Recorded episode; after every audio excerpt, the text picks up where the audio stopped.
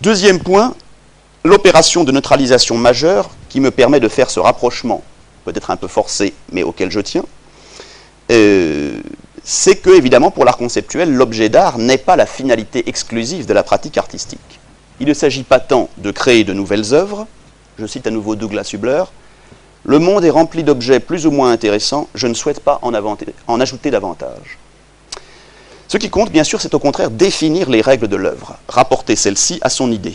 Tel est le principe développé dans la préparation du roman, où le roman est envisagé, où le roman est envisagé, que, euh, comme une tendance et non pas comme un objet, comme une production et non pas comme un produit. Très important dans la préparation du roman parce que ce qui se joue, Barthes le dit bien lui-même, c'est la disparition de l'objet de l'écriture au profit de la tendance. Avec ce résultat génial et incontestable, c'est que le roman est aboli au profit de sa préparation. Comme dans l'art conceptuel, le résultat est subordonné au processus mental. Si ma lecture euh, conceptualiste de la préparation du roman est possible, il faut qu'il n'y ait pas de roman. Le sublime, c'est que ce roman n'existe pas et que la préparation, par contre, le remplace en tant qu'acte de pensée. Joseph Kossuth, l'un des théoriciens de l'art conceptuel, dit bien les artistes conceptuels travaillent sur le sens et non sur les formes. Alors attention, je dis bien que dans préparation du roman, il y a œuvre. Il y a une œuvre, bien sûr. Puisque Sol Lewitt, quand il dit que l'art conceptuel est un art d'exécution superficielle, il ajoute cependant le superficiel n'est pas le superflu. Car sans l'exécution, le cycle n'est pas complet. Mais c'est une œuvre évidemment, qui se réalise dans ou à travers son programme, qui se confond avec lui. Puisque nous avons, avec la préparation du roman, quelque chose euh, de splendide, ou exactement quelque chose au lieu de rien, mais quelque chose qui n'est pas rien, euh, j'appelle ce réductionnisme, justement, réductionnisme splendide. Je vous donne un exemple, par exemple, euh, un autre exemple, cette fois-ci, d'un poème schéma de Dan Graham, poème, poème schéma assez peu lisible, mais enfin, c'est une pièce de 1966, un poème schéma fait par Dan Graham, donc euh, né en 1942. Il s'agit en fait de la liste des composantes d'un texte qui est inséré, euh, qui est publié dans un magazine. En fait, ce sont des, euh, Dan Graham insère des poèmes schémas dans des magazines. Par exemple, ce texte sur la page de droite est la matérialisation grammaticale du texte qui est euh, sur la page de gauche et qu'il n'a pas. Euh, c'est-à-dire qu'en fait, les, les, poèmes schémas sont variables en fonction du contexte de production.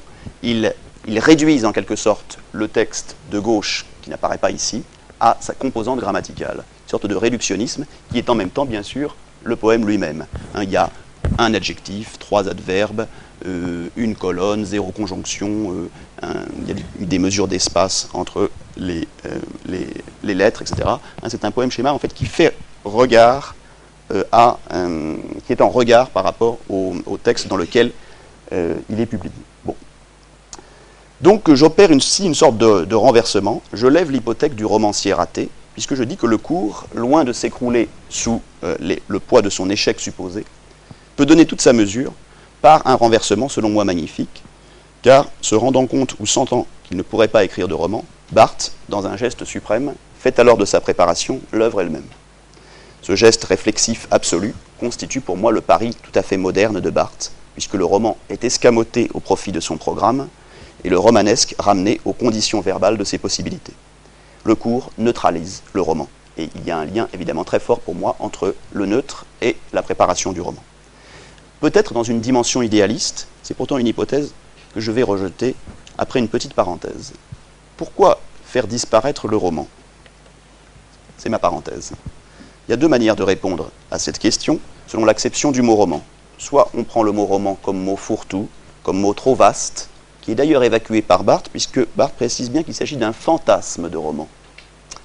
Or, ce n'est pas qu'il ne réalise pas son fantasme de roman, et par conséquent qu'il échouerait, c'est que ce fantasme, je persiste, enfin je propose de le déplacer dans le champ esthétique du conceptuel, hein, qui consiste donc, on l'a compris, à néantiser partiellement son objet ou à le transformer en série de propositions sûres. Et la préparation du roman est en fait à mon avis, une série de propositions sur le roman, c'est-à-dire une série de ce que les conceptualistes appellent des statements, des propositions donc euh, visant à euh, visant à.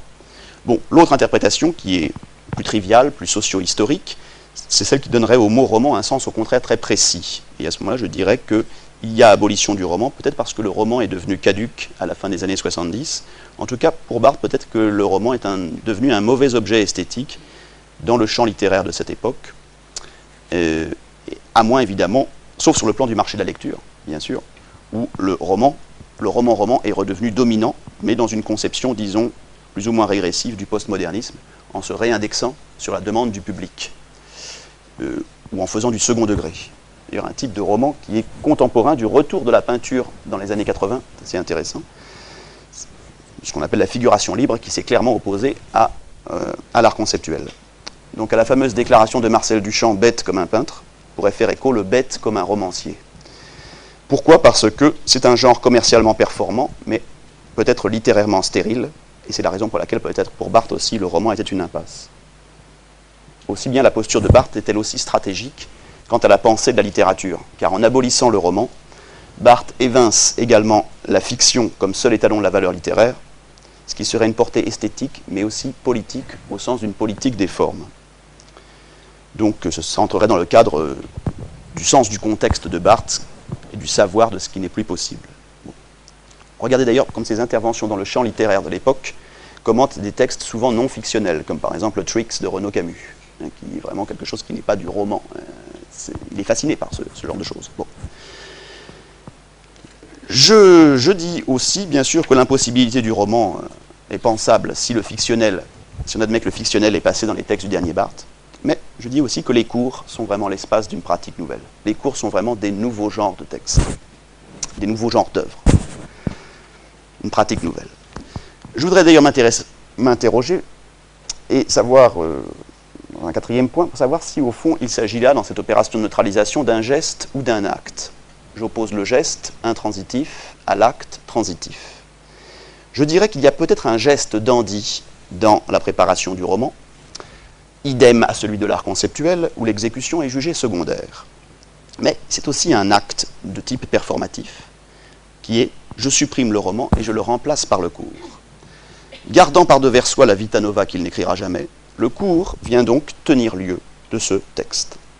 Sans hystérie, mais non sans théâtralité, Barthes auto-légitime son programme du cours comme œuvre d'une façon à peine indécise. En effet, au début, il écrit je cite, Il se pourra donc que le roman soit épuisé et accompli par sa préparation. C'est une sorte de faux suspense. Et à la fin du cours, il avoue en toute logique, je cite, Je ne puis sortir aucune œuvre de mon chapeau, et surtout pas ce roman dont j'ai voulu analyser la préparation.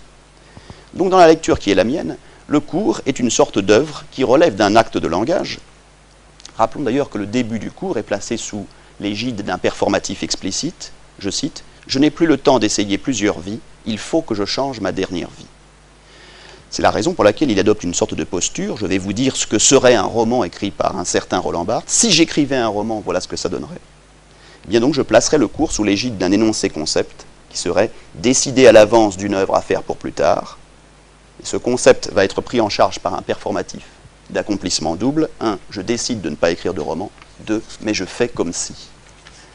Roland Barthes, qu'on a si souvent taxé d'indécis, est en fait fasciné par l'espace de la décision. C'est la raison pour laquelle le cours est une sorte d'acte qui vient performer un énoncé conceptuel. Et je dis qu'en ce sens, la préparation du roman est un nouveau coup de théâtre qui ne fait pas exactement un happening qui, comment dire, procéderait explicitement d'une instruction de langage. Parce que Barthes fait de l'art conceptuel sans le savoir, ou plutôt sans le nommer. Peu importe finalement qu'il ait eu, non, qu'il ait eu ou non l'intention de déclarer qu'il substituerait le cours au roman lui-même. L'essentiel, c'est que la chose s'effectue le cours prenant la place d'un roman qui restera incréé, mais pensé et analysé. Le terme qui importe, c'est j'ai voulu analyser la préparation, comme un artiste ou un scientifique qui fait des expériences. Hein, je crois que donc on peut voir un Barthes oriental qui transforme un moins en plus, mais aussi un Barthes à réception conceptuelle. C'est la raison pour laquelle je postulais tout à l'heure un Barthes idéaliste, préférant à la création de nouvelles œuvres un retour discursif sur les possibilités de leur accomplissement, mais je lui adjoins aussi aussitôt un, Barthes pragmatique ou pragmatiste, où le dire du cours constitue l'acte créateur. Pourrait rapprocher ça par exemple du, du, film de Marguerite Duras. Je sais que rapprocher Duras et Barthes est évidemment problématique, surtout après les méchancetés qu'elle a dites sur lui. Mais euh, dans, le, dans, le, film Le Camion, dans Le Camion, Marguerite Duras euh, fait cette chose très belle. Elle dit on ne va pas Je ne vais pas tourner le film, je vais le lire. Et le film est la lecture autour de la table du scénario, avec Gérard Depardieu qui comprend rien du tout parce qu'il ne sait pas s'il si, doit jouer au premier degré ou au second degré les instructions du scénario. Le film, en fait, est remplacé par la lecture du film. Il y a, un petit peu ce même type d'opération, selon moi, qui fait que, évidemment, je place Barthes en plaçant Barthes aux côtés de l'art conceptuel, je fais de Barthes, évidemment, un créateur au second degré. Et ça me permet, évidemment, de, de resituer Barthes dans le cadre de référence moderniste qui est le nôtre aussi, celui des années 60.